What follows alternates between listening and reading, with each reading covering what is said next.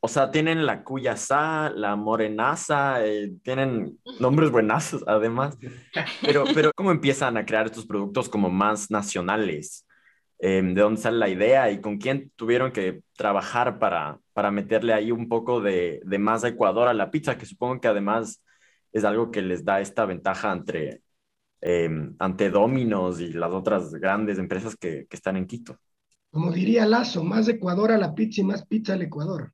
La verdad es que la connotación SA, como te dije, estaba bien posicionada y tenía que darle algún tipo, esto nace desde los inicios de la pizza, tenía que darle algún contenido eh, dentro de lo que era, eh, digamos, el concepto mismo, ¿no es cierto? Tú sabes que finalmente la comida gusta, o sea, no vas a ir a un sitio, por bonito que sea, si la comida no te gusta.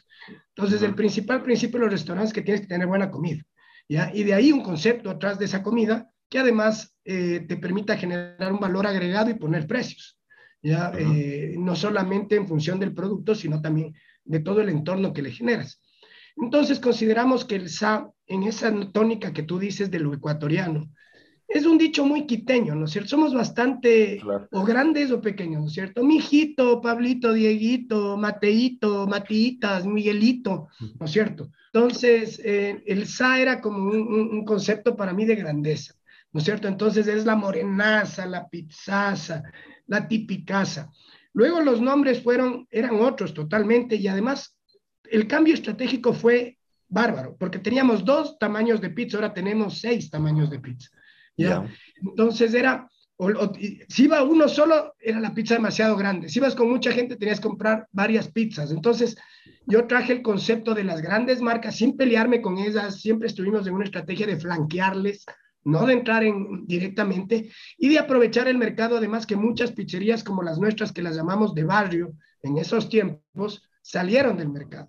Pero metimos los tamaños de las pizzas. Entonces yo dije, pongámosles tamaños, de, ¿por qué estarle poniendo pequeña, mediana, grande? Como la competencia, Pongámosles tamaños de acuerdo al mama, porque yo siempre digo, eh, mama, pizza, ¿no? O sea, grandota. Entonces, la mama, la más grande. Claro. De ahí, taita, guambra, guagua. ¿ya? Entonces, esos van a ser nuestros tamaños. Y de ahí cogí ya cosas como, por ejemplo, en Quito, la que más nos gusta es la pizza de jamón con champiñones. Estaba hecho el estudio, era clarísimo que la de jamón con champiñones había que tener, pero no le iba a poner pizza de jamón con champiñones, ni que, sino le puse la típica, porque es la típica, pero la típica, la tipicaza. Años más tarde, un amigo mío que es medio pelucón, ¿no es cierto? Me dijo, oye, deberías hacer la pizza de choclo con tocino, que me oiga nomás el, el, el amigo. Entonces le puse la niñadaza. La de tomate, que muchos les llaman la de pomodoro, lo que quieras, ah, tomataza. La que es solo con orégano, pecosa, porque parecen pecas. Entonces, cuando nacieron estas pizzas de las que tú hablabas, que son premios patrimoniales, como es la propuesta de pizza de Cuyo, la propuesta de pizza de Higo, teníamos que seguir en esa onda y ahí entra un poco también mucho las habilidades del Juan Diego y ya el hecho de comenzar a sondear. Es decir, ya no elijamos solo nosotros, la tecnología nos permite que, que, metamos una encuesta en Facebook y que se empodere la gente de nuestro negocio. Entonces, ¿cómo les llamarían a ustedes una pizza de cuy? Y salieron unas cosas hasta malcriadas de, de, esa cosa, ¿no es cierto? Nos quedamos con la cuyadaza, ¿no? Y la morenaza, que era la pizza. Entonces, ahora, particularmente, y con la ayuda de Juan Diego, que maneja muchísimo el tema de, red, de, más de tecnología, que para mí todavía me es un poco ajeno y la verdad no, no, no, no le he puesto quizás mucha atención. Cuando queremos hacer algo, le digo, Juan Diego, lancemos una encuesta. Y la gente se comienza a interesar y nos comienza hasta a preguntar, oye, pero cuenten quién ganó, cuánto ganó eh, la pizza congelada para casa. Por ejemplo, el para casa salió de un estudio de mercado que, que hicimos de, de, la pizza, el, un pan de yuca que vamos a sacar con otra empresa que se llama Gelé, salió de un estudio de mercado. Entonces, eh, lo, la, la, gente ya nos identifica la pizza SA con temas nacionales. De ahí, mucho, lo que hemos hecho para reforzar esto es los storytellings de nuestros proveedores. Eh, nuestro queso se hace a mano, en el Chaco. Entonces, ¿cómo es posible que venga la gente? Eso es lo que se llama el concepto de slow food, que la gente se, se va a un sitio a comer y come rapidísimo, se pasa en el celular ni conversa. Entonces, un poco decir, baja el ritmo, ¿ya? Piensa en lo que estás comiendo, o sea, ese queso para estar ahí viene de unas vaquitas, por último, ya que luego entra en un cuajo, luego del cuajo lo hilan una persona a mano para ponerlo en unas fundas, mandarme a mí, yo lo rayo y tú lo comes en un segundo. Es más, En las cadenas dices 30 minutos o gratis, te vale un pepino que te hagan bien o mal la pizza. El tema es que llegue 30 minutos y si no llega feliz porque te van a dar gratis un producto de baja calidad. Entonces, creo que es importante para la gente y sus generaciones lo están recobrando, el hecho de identificarse con lo local, de, entender que la frescura está en lo local, ya comer lo que es local, es decir, si allá ustedes no tienen eh, no compren uvillas, porque las uvillas van a venir con un montón de preservantes, compren lo que está del temporada. Además, la gran ventaja del Ecuador es que tenemos de todos los 365 días del año. Entonces aquí no hay cómo decirle a alguien, sabe que no tengo jugo de fruta de temporada, porque siempre hay temporada y siempre hay frutas. Entonces, el ir a un restaurante que te ofrezcan un tampico, ya, o algún, ah, o sea, es absurdo. Hace unos años nos fuimos con mi esposa Mónica a Chicago, y en Chicago estuvimos en la feria de restaurantes, y en la feria fuimos a muchísimas charlas. Y la gran mayoría de charlas estaban muy preocupados por la salud pública de la, de la mala alimentación de los norteamericanos y la atribuían al mal, al, al, mal manejo de los insumos en la operación de productos. Y los restauranteros se daban contra las paredes diciendo en esos tiempos, Michelle Obama, ¿cómo nos va a exigir esto? Si aquí no tenemos tomate fresco para hacer la pizza de Chicago, tenemos que comprar tomate que viene 5 mil kilómetros viajando, es decir, con preservantes, con todo lo que sea, o en tarro, que ya viene procesado para poderle licuar. Entonces yo con Mónica nos quedamos bien y decimos, y nosotros somos, otra vez la palabra, que pendejos. Nuestro tomate está a 30 kilómetros de nuestros locales, o sea, está recién cosechado, nuestros pimientos, todo. Y comenzamos a contarlo. Y comenzamos a hacerle notar a nuestros clientes que lo que están comiendo es de la finca a la mesa, que está fresco, que no podemos aceptar productos de nuestro país que no sean frescos porque somos un país fresco. Y es lo que ahora también yo estoy a través de la agremiación de restaurantes tratando de venderle a todos los restaurantes del Ecuador para salir como una propuesta única de destino culinario, como una propuesta fresca de mitad del mundo, que Pizza ya lo viene haciendo por muchos años.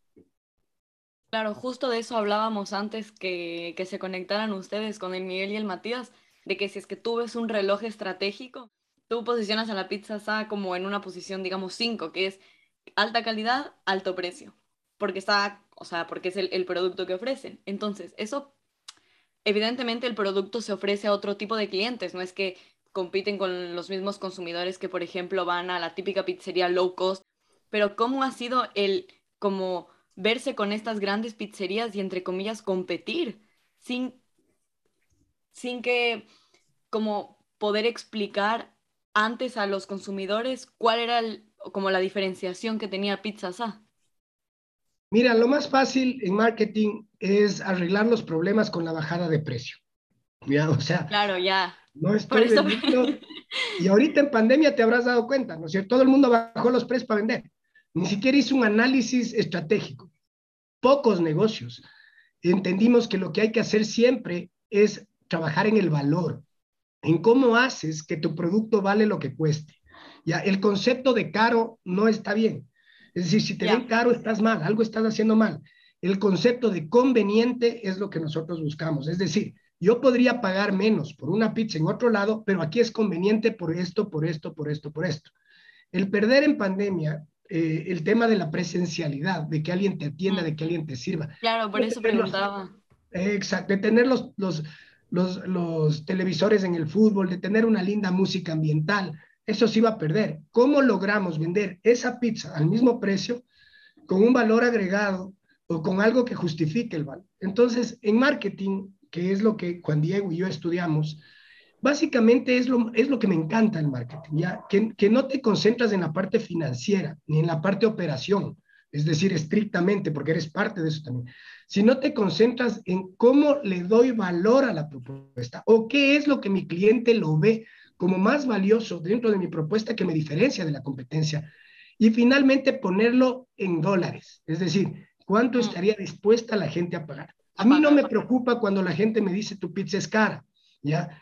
Cuando esa gente no es de mi target de mercado. Si es de mi target de mercado, me preocupo. Pero si evidentemente no es de mi target, es el, el tema del marketing también es discriminativo. Es decir, tú discriminas determinado sector de clientes por beneficiar otro sector de clientes. Entonces, lo hemos hecho bien. Eh, Juan Diego ha manejado el tema de la marca en, eh, con otra marca, con un paraguas que es el Congelados, es una pizza mucho más conveniente, pero es congelada, se lleva a la casa, la calidad para mí, o sea, el sabor y demás es perfecto. Hay gente que me dice, oye, ¿cómo así vendes la, una pizza más cara que esta? Les digo, porque no estamos en el concepto de valor. Claro, también, Ahí creo que sería vendes experiencia, o sea, como los restaurantes, eso es lo que tienen, que al final los restaurantes no solo venden comida y a veces muchas, o sea, las personas como confunden ese concepto, porque en un restaurante realmente vendes una experiencia. Mira, Andrea, tú has dicho, yo te, yo te quiero llevar al COE Nacional, para que les digas eso a los del COE Nacional, de que los restaurantes no vendemos comidas y bebidas. ¿ya? porque aquí te prohíben tomar, que no vendas licores en los restaurantes porque da COVID. ¿ya? Nosotros no vendemos licores, los licores venden las tiendas y las licorerías. Nosotros vendemos experiencias. Por eso es que tomarte un trago en un bar te cuesta tanto, porque tú, lo, que, tú lo que haces es vender la, la vivencia, lo que estás haciendo. Y lo mismo, en mayor o menor grado, hacen los restaurantes. Nosotros vendemos la experiencia de comer productos 100% ecuatorianos. En nuestras paredes están las historias de nuestros proveedores. Nuestro, leer nuestra carta ya es parte entretenida, como lo decía Miguel hace un rato. Así que nos hemos esforzado mucho por darle valor a nuestra pizza y nuestra pizza vale lo que cuesta. Y eso es duro de entender a veces, especialmente en estas épocas, pero lo vamos entendiendo y muchos restaurantes lo han entendido así y ahí siguen abiertos. Claro. Y algo que es importante ahí también es el tema comunicacional, que, que creo que, o sea, parte de lo que hacemos es generar valor no solo en lo que hacemos operativamente, sino también en lo que vamos comunicando si tú tienes algo que genera valor para la pizza y no lo comunicas, simplemente estás, o sea, nadie va a entender qué es lo que estás haciendo. Entonces, hacia allá es un poco también lo que hemos trabajado. Eh, de hecho, justo atrás, en la, en la parte de, de, mi pa, en la, en la imagen, tienes a Sancho, ya que en este caso está con la camiseta del mejor equipo del Ecuador. pero, pero bueno, es el, eh, el Sancho, es un, un, un personaje que nosotros le dimos vida a través de redes y a través de, todo lo que hacemos en, eh, justamente en comunicación para tener un contacto directo con las personas. Entonces, Sancho también nace el nombre a partir de un estudio que hicimos con nuestros clientes, que también es interesante, pero Sancho nace y lo hacemos como el Sancho sin panza, refiriéndonos a que justamente nuestra comida es saludable, nuestra comida es fresca, entonces siempre hay, este concepto de pizza, pizza saludable, eso no existe. O sea, ¿por qué va a haber pizza saludable? Es mentira. Cuando haces con productos saludables, cuando lo haces en, base a temas eh, nutricionales, como nosotros los trabajamos, entonces en realidad tienes, tienes una pizza saludable, que es lo que nosotros ofrecemos. Y hemos hecho este concepto, este personaje, que nos ayuda a comunicar desde el tema de organizacional. En nuestra página web, toda la historia de la pizza está contada a través de, Sancho, hasta temas de comunicación de valor, ¿no? Es decir, eh, justo eh, Sancho es la persona que nos cuenta de dónde vienen nuestros ingredientes, la historia de nuestros ingredientes, qué hacemos exactamente con ellos, eh, cómo trabajamos en, dar servicio y cómo hacemos el storytelling, justamente, que es súper importante para que la gente pueda entender el concepto total de la empresa. Claro que es al final como algo también súper importante que no solo sirve con cómo hacer cosas, sino el contarlas es lo que hace que realmente sean importantes, porque si el cliente no lo sabe, no importa que tú, digamos, por cada pizza que te compren, dones una pizza. Si es que la gente no lo sabe, va a dar igual. Entonces es como súper importante este storytelling, especialmente si tienen un personaje. Es como hace que mm. se sienta la familiaridad con las personas, o sea, que se vean como, entre comillas, identificadas. Entonces, Juan Diego, te quería preguntar si es que como todo esto que dices de los estudios de mercado y el poder entender más o menos lo que quiere la gente y lo que busca, es algo que tú has aprendido por estar en el campo, en plan, por meterte al, negocio y verlo, o por estar en la universidad y como poder haber hecho el, el link entre ambas cosas. Sí, creo que es integral. O sea, mm. vas desde un tema de la universidad, que en realidad la universidad es una base increíble, creo yo, ¿no? Es como siempre se ha dicho, la persona hace la universidad, la universidad te da herramientas, entonces finalmente el aprovechar esas herramientas es lo que hace que una persona pueda justamente salir de la universidad y decir, sí, aprendí lo suficiente como para estar en el, en el mundo laboral y poder en realidad eh, tomar decisiones, hacer planes eh, de acuerdo a, lo que, a la estructura que te enseñaron y demás. De ahí en la parte de, de, del trabajo, ya trabajando internamente. Eh, creo que además ahora con la pandemia, mucho de lo que de lo que planificas no sale como planificas. O sea, por más estudios y demás, muchas veces lo que se hace y lo que se dice en el papel, el papel aguanta todo, que es algo que justo hablábamos al, principio de la pandemia, ¿no? Tú tienes en Excel, que en temas ya financieros, pones un Excel, haces todo el, el cálculo de cómo va vas a tener rentabilidad durante este mes, digamos, que eso, eso lo, maneja justamente mi papá, y de repente haces dos, dos cambios y ya, perfecto, es una, un negocio totalmente factible. Eh, haces otros dos cambios y no es factible, entonces simplemente eh, terminas haciendo un tema ya de, de, de, muy teórico, que es la parte justamente de la universidad, pero en lo práctico creo que hay muchísimo eh, de aprendizaje táctico, ya cosas que, que hemos ido aprendiendo con el, con el tiempo, eh, ahora tenemos una agencia que nos ayuda haciendo todo el tema de artes, digamos, ya, entrando, entrando a la parte de manejo de redes y comunicación. Eh, que en un determinado momento nosotros dijimos, sí, es una agencia, que la agencia haga lo que, lo que crea conveniente, o sea, que, ajá, lo que le parece y con tal de estar siempre en las redes, chévere, eh, que ellos pauten y lo dejamos por ahí un tiempo.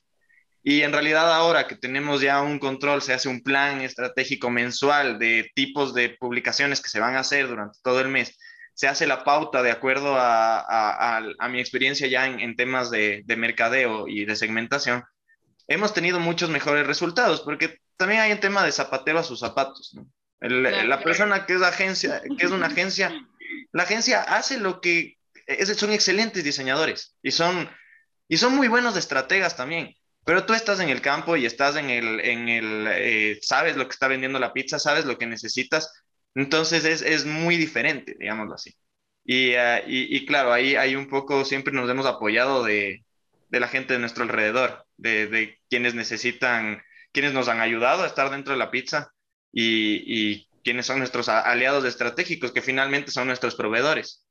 Pero mantener una relación con ellos también ha sido fundamental y ahí es donde creo que justamente se anclan las dos cosas, ¿no? De estar en el campo y de saber lo que tienes y la parte teórica, digamos, que es la universidad. Eh, justo ustedes habían también hablado mucho que la pizza tiene mucha calidad y que les gusta de dónde sacan los productos y todas esas cosas. Al crecer, ya tener cuatro tiendas, tener los productos congelados y así, como, ¿cómo han hecho para no perder esta calidad? Eh, Matías, la palabra calidad también a veces es un poquito compleja, ¿no? Eh, yo creo que la calidad la determina el cliente. Eh, seguramente esto lo han oído hasta como un cliché. uno, uno finalmente puede pensar que tiene un determinado nivel de calidad, pero la calidad se da a través de la satisfacción del cliente. Incluso, yo te diría, de superar las expectativas del cliente. Yo creo, eh, y modestamente te digo, que Pizza siempre ha tratado de ir viendo cómo se supera las expectativas de los clientes, es decir, de no volverse estática. Aquí estamos 33 años después hablando como que hubiéramos abierto ayer. Y es porque en el componente de calidad tú tienes tres aspectos importantes. El primer aspecto es que cero defectos. Tienes que tener insumos debidamente registrados, frescos, naturales, lo que ofreces, ¿no es cierto? un tiempo de cocción determinado, hornos que funcionen, una crocancia determinada, que al ser artesanal es un poco complicado, pero esa es nuestra prioridad dentro de lo que es calidad. Pero eso es apenas del 25%, porque de aquí hay que sacarlo a mesa. Y al sacarlo a mesa, tú tienes otro 25% que superar las expectativas del cliente. Que la música esté bonita, que el salonero sea amable, que la televisión esté prendida, que no haya escándalos en la vía, no sé, todo eso es. Lo más difícil en calidad es los cambios continuos. ¿Cómo hacer para que la próxima vez que venga el mismo cliente le superes las expectativas si ya viene con la expectativa de la última vez que viniste? Eso es lo difícil, especialmente en industrias turísticas y de servicios. Es decir, ¿cómo hacemos para sostener la calidad? Nosotros hemos tenido o hemos visto en el producto para casa y todo lo que sea, el tema de estos cambios continuos. De Pizza San no para, porque muchas empresas han parado, ¿ya?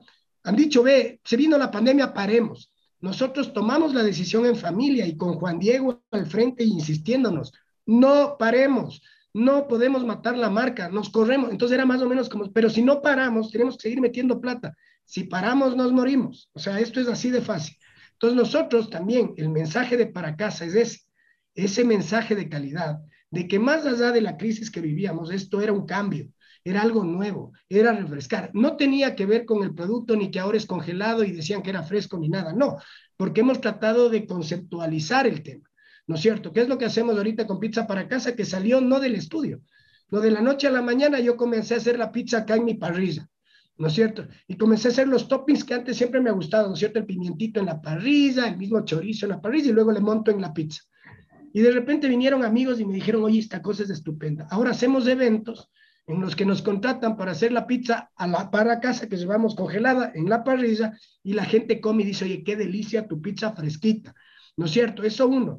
Y dos, ya cambiamos las cajas, Juan Diego hizo, cambió las cajas y ahora en las cajas ya no dice solo para el horno, sino dice para horno y parrilla. Otro cambio que le hemos introducido a la pizza. Entonces, eh, el tema de calidad, eh, resumo, es complejo porque no es estático, la calidad es móvil. Y mientras tú más cosas hagas sin eh, sacrificar el concepto, estás dentro de lo que en servicios al menos es calidad, que no es solamente el producto y su composición. Tenemos una pregunta final que hacemos a todos, que es, ¿qué consejo le darían alguien que acaba de iniciar a emprender aquí en Latinoamérica? Bueno, en este caso creo que el, mayor consejo primero es hacer las cosas en un orden. ¿ah? Yo no soy la persona más ordenada, pero, pero finalmente el, el, orden, el orden es muy importante. O sea, si es que si es que vas a sacar un producto, que es algo también, tiene que ver con la formalidad. Si es que vas a hacer algo, eh, un emprendimiento, si es que vas a, a, salir, sal con todo. O sea, entra, invierte, haz tu análisis de cuánto necesitas no a medias tintas, no, no, o sea, no nada de eso. Y segundo, que cuando vayas a hacer algo tiene que ser formal. Aquí estamos muy acostumbrados en Latinoamérica al tema de evasión de impuestos, de buscar siempre la viveza criolla, justamente, de buscar la forma de hacer menos. Y creo que primero es el principal, el, o sea, es el, el principal, el tema de la corrupción empieza con nosotros. Entonces, cuando tú no pagas impuestos, cuando tú decides hacer las cosas por detrás, cuando decides vender sin permisos de funcionamiento, cuando decides hacer este tipo de cosas, eh, finalmente estás siendo corrupto, estás quitando recursos para tu país, estás eh, generando una competencia desleal hacia, hacia el resto de, lugares y, ah, y, estás quemando un mercado que, que tal vez tiene mucho prospecto para las personas que en realidad están haciendo las cosas correctamente y siguiendo ese orden especial. Y, y, bueno, eso primero. Y segundo, que siempre emprender es un riesgo, pero creo que justamente una forma de minimizar los riesgos es hacerlo con una estrategia. Entonces, minimizas los riesgos, pero ya si te vas a meter, arriesgalo todo. O sea, no, no, no, no dejemos a medias los proyectos ni dejemos las cosas en, en papeles, como, como lo decía. Perfecto. Muchas gracias. Qué profunda reflexión. Sí, me encantó, me encantó que hable de orden, porque la verdad es que eh, es, es, básico y yo, yo no puedo desconocer que yo también era un desordenado.